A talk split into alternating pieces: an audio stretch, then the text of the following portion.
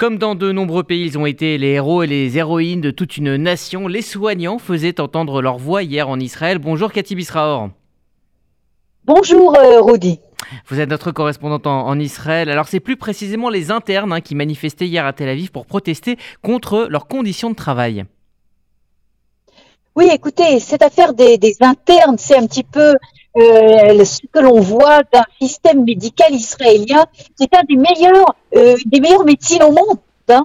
Euh, la médecine israélienne est connue pour son niveau très élevé, sa capacité de recherche, ses, domaines de, de, réussite dans le domaine chirurgie, fertilité, etc. Mais quand on voit, et ça c'est dans le macro, mais quand vous arrivez au micro, c'est-à-dire le service que reçoit le citoyen israélien de sa médecine, et là, c'est une véritable catastrophe. Et ce chiffre que vous donnez, cette crise que l'on voit avec les internes qui travaillent de 26 à 30 heures d'affilée, c'est ça leur garde, qui est un des chiffres les plus élevés du monde euh, occidental est évidemment inacceptable. Il y a d'autres chiffres également euh, de la médecine israélienne, investissement en euh, soins médicaux par citoyen est également un des plus bas taux du monde.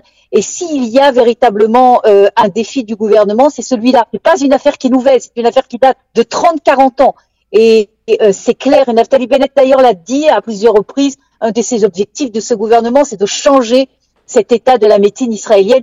Et le combat des internes, qui est un combat qui est très compliqué, euh, est un euh, des aspects justement de cette lutte meilleure médecine en Israël. Alors on continue de parler de social avec euh, ce chiffre à peine croyable. Les prix de l'immobilier ont augmenté de près de 10% en seulement un an et ce n'est pas la seule hausse. Et le grand problème de cette hausse des appartements, ce sont les jeunes couples qui ne peuvent presque pas acheter l'appartement en Israël. C'est une réalité dramatique. S'il n'y a pas papa et maman euh, qui peuvent donner des sommes importantes, très importantes pour acheter un appartement, un jeune couple ne peut plus aujourd'hui acheter un appartement euh, en Israël.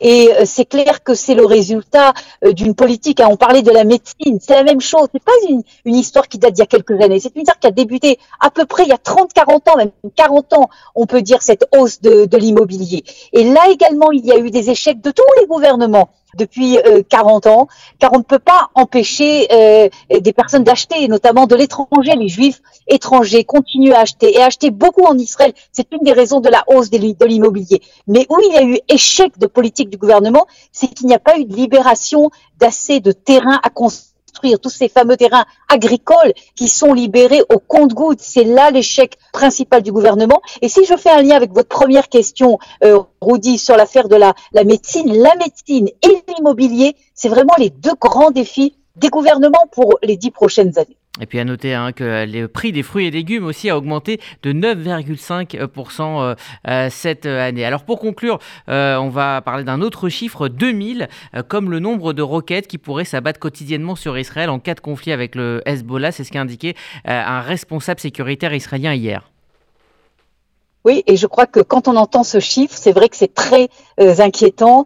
Euh, et vous savez, quand on parle de, des problèmes existentiels de l'État d'Israël, on dit Israël est en danger euh, d'existence. Alors beaucoup haussent les épaules face au puissant État d'Israël, puissance économique, puissance militaire, mais ce chiffre, en fait, c'est le chiffre qu'il faut retenir. Et je pense que ce haut responsable militaire a eu raison. Et toutes les quelques mois, on entend d'ailleurs des responsables de ça donner ces chiffres, dire, en fin de compte, Israël, certes, est puissant, certes, est une puissance économique et militaire, mais est au Moyen-Orient et lutte encore aujourd'hui pour son existence. Et je crois que ce chiffre-là donne toute la, la réalité de cette situation très délicate de l'État d'Israël. Merci à Cathy Bisraor. J'ajoute hein, qu'on a une pensée amicale ce matin pour notre ami Gérard Benamou qui a eu la douleur de perdre euh, sa maman ce week-end. Toute l'équipe de RCJ ainsi que tout le Fonds social juif unifié euh, se tient à ses côtés euh, dans ce moment difficile.